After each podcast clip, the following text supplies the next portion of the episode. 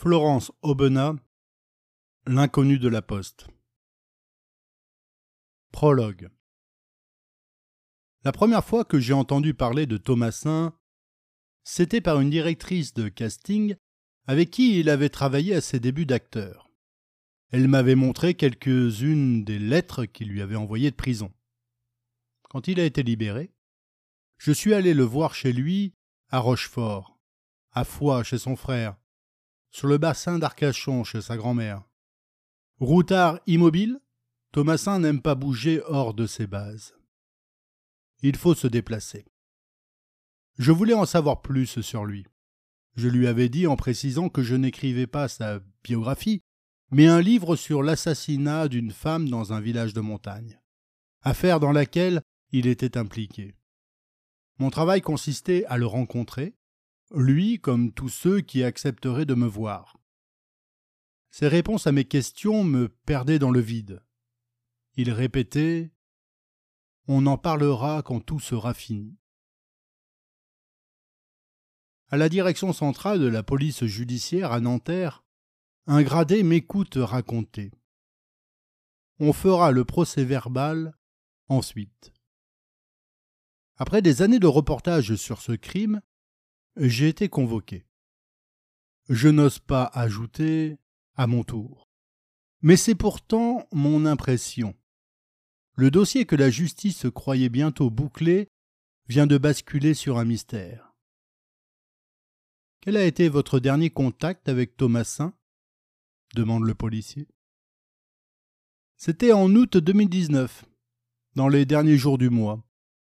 Il devait se rendre à une confrontation à Lyon. Il était impatient d'y être.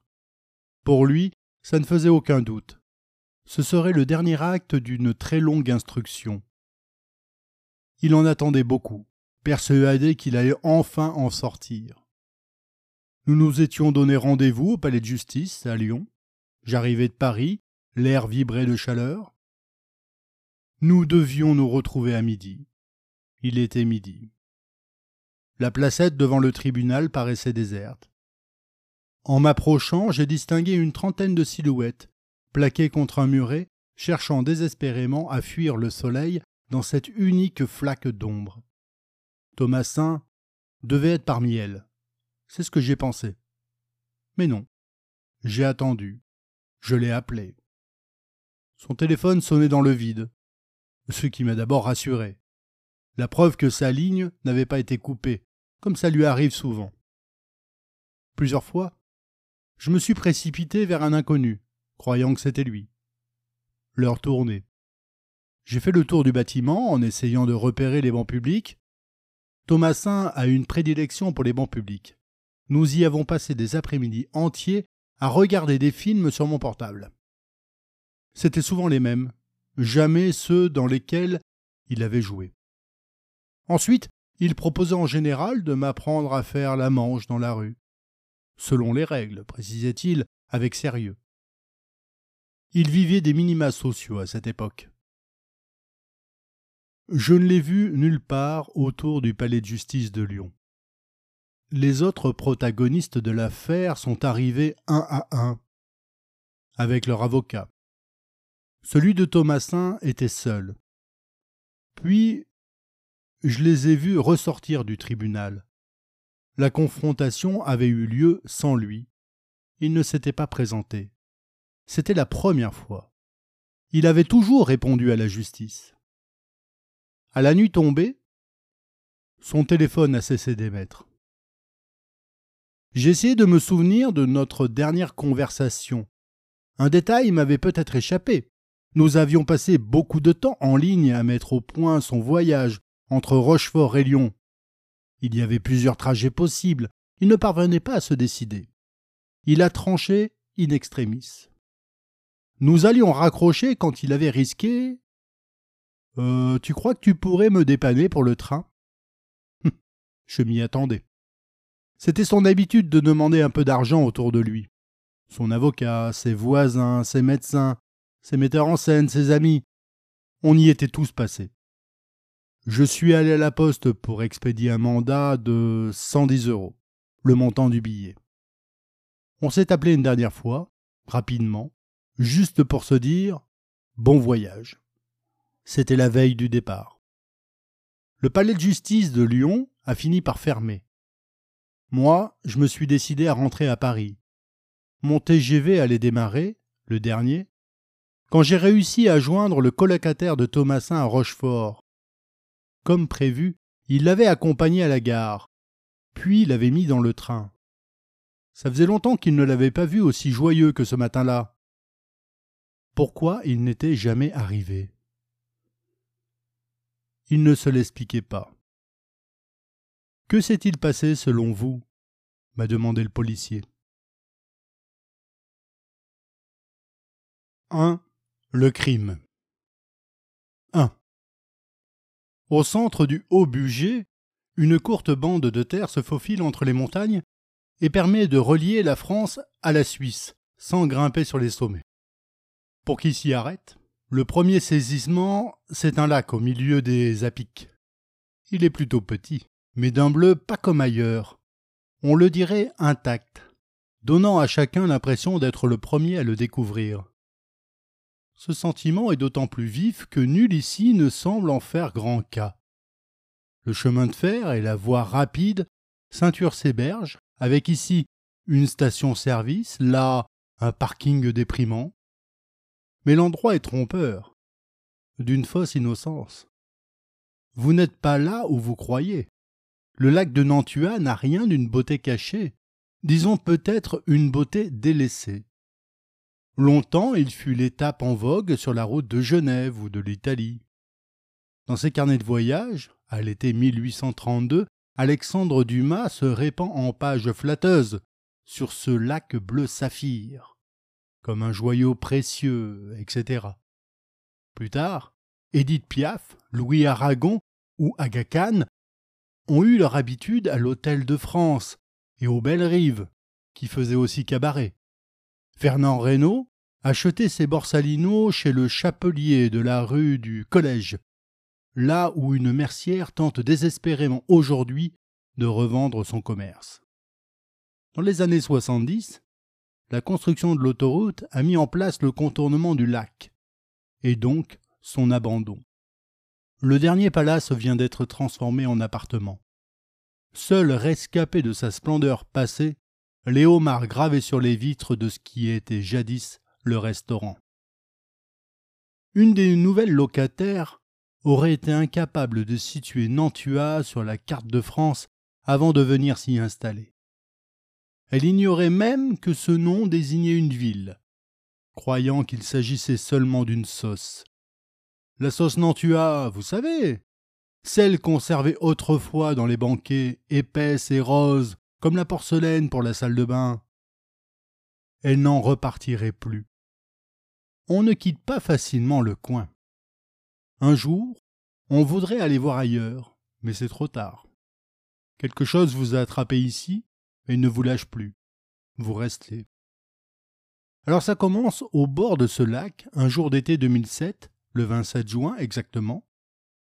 Bien que la haute saison démarre, Gérald Thomasin n'a aucun mal à trouver une place au camping de port, près de Montréal-la-Cluse, un gros village en face de Nantua, sur l'autre rive.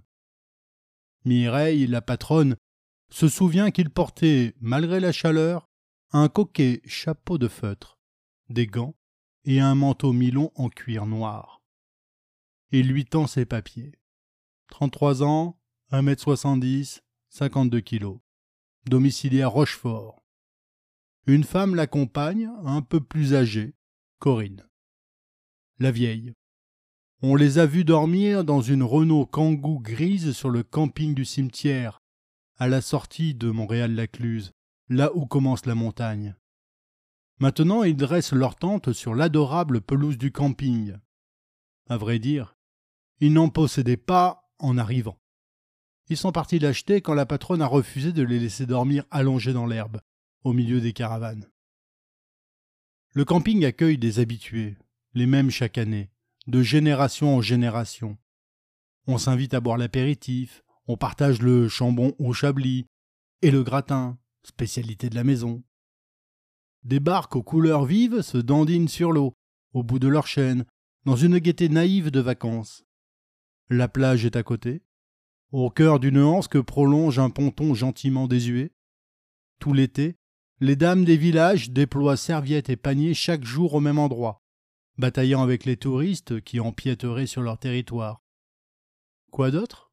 Rien. C'est pour ça qu'on vient.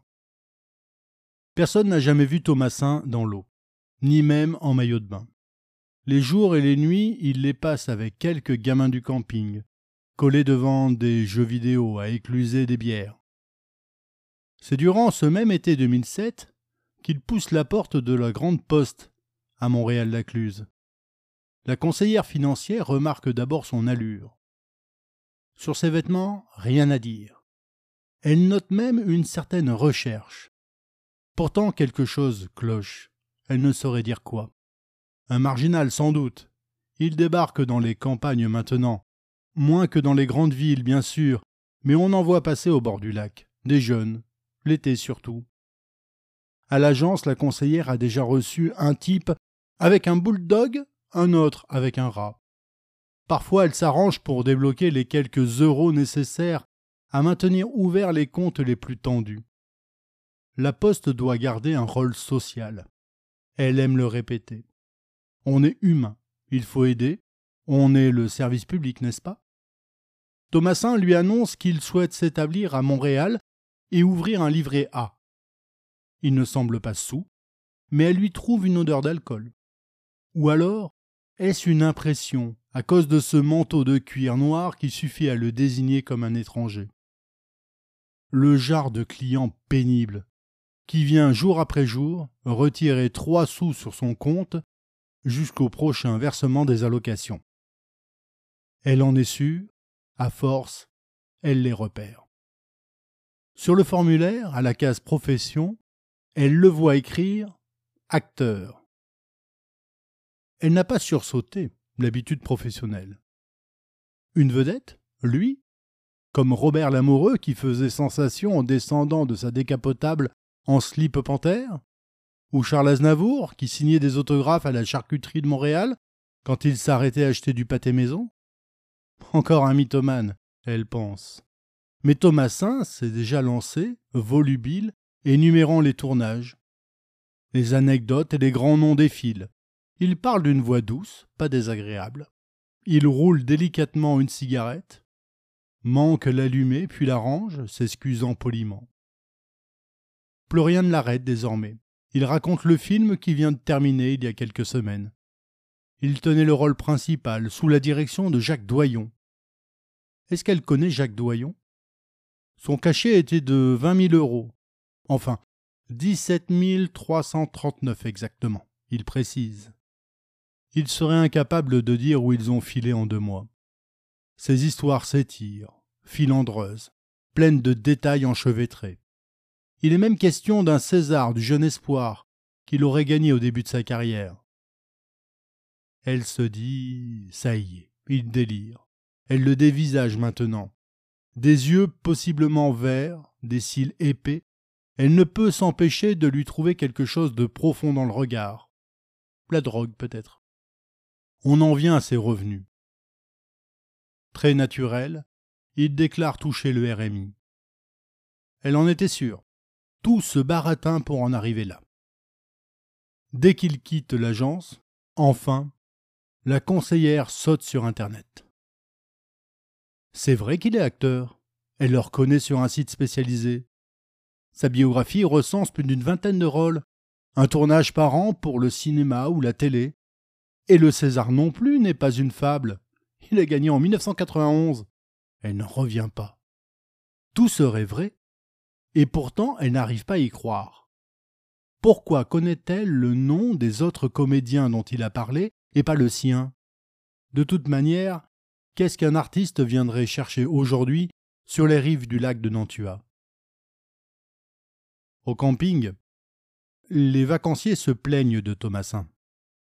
Certains commencent à en avoir peur. Le 14 juillet, il a tiré un coup de fusée en l'air. L'autre soir, emporté par un jeu vidéo, il a brisé son ordinateur en hurlant comme un cavalier crève sa monture sous lui. C'était le seul objet qu'il s'était acheté avec l'argent de son dernier film. Son amie Corinne repart dans sa kangou grise. Trop de bruit, trop d'alcool, trop de disputes. Mireille, la patronne du camping, finit par lui demander de s'en aller aussi. Elle suppose qu'il a dû quitter la région, mais un samedi soir de septembre, à la messe de Montréal-Lacluse, elle sursaute. Thomasin est là, agenouillé à quelques bandelles. On dirait qu'il prie.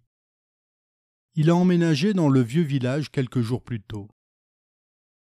Cette partie-là du bourg garde son jus de campagne. Longtemps, il y eut des vaches, une rivière, une comtesse dans son château, qui semble parfois y être encore. Une venelle étroite se tortille à flanc de montagne, où les voitures se croisent à peine. C'est la rue principale qui passe devant l'église, puis débouche sur une placette avec une belle fontaine, où les bêtes se relayaient pour boire. Les maisons se serrent les unes contre les autres, presque toutes semblables. On entre par ce qui était l'écurie. Les animaux se tenaient en bas, le foin en haut. Derrière vient la cuisine servant à tout. Du linge claque sur un fil, des bûches coupées s'alignent en tas sous des bâches blanches. Les potagers finissent au ras des prés. Les limites du village se fondent dans le paysage. La plaine et le lac d'un côté, la montagne et les sapins de l'autre. S'occuper du bois, savoir conduire très vite sur la neige, ou éviter de nuit un sanglier garde ici tout son sens. L'industrie du plastique fait maintenant vivre la région. Des usines en chapelet, petites ou grosses, s'égrènent sur une vingtaine de kilomètres. La Plastic Valley annonce triomphalement les panneaux sur l'autoroute. Premier pôle européen du secteur. Montréal-Lacluse est devenu un bourg ouvrier. Mais le temps s'y écoule toujours comme à la campagne, entre la maison et le jardin. Thomasin a loué un studio dans une bâtisse ancienne près de la fontaine. Deux étages. Quatre petits appartements occupés en général par des gens sans grands moyens. Des cas sociaux, commente un agent immobilier. Il l'a baptisé la maison des catastrophes. Le logement de Thomasin est au sous-sol, une sorte de cave, à laquelle on accède aussitôt après l'entrée. Il faut ensuite descendre trois marches pour pénétrer dans une pièce qu'éclaire péniblement un soupirail au ras du trottoir. Depuis sa fenêtre, la voisine du premier étage le regarde vadrouiller, faire hurler sa musique, remonter les ruelles en parlant tout seul, une canette à la main, ses cheveux bruns très courts plaqués sur la tête. Ici, personne ne fait ça. Parfois, quand la voisine cuisine, il se coule sur son palier en reniflant comme un chat. Ça sent bon, il dit. Alors, elle lui prépare son assiette. C'est devenu une habitude entre eux. Du riz, des patates, du poulet, des plats du Cap Vert, son pays à elle. Avec son mari, elle est arrivée il y a trente ans pour le travail. Ouvrier dans le plastique comme tout le monde. Elle regarde Thomasin engloutir sa gamelle sous les photos de famille et les chromos éclatants des îles, où des Jésus s'arrachent le cœur de la poitrine. Au fond, elle n'est pas mécontente qu'un des locataires se révèle plus démuni qu'elle. C'est en face que se trouve la petite poste, la seconde agence de Montréal-Lacluse.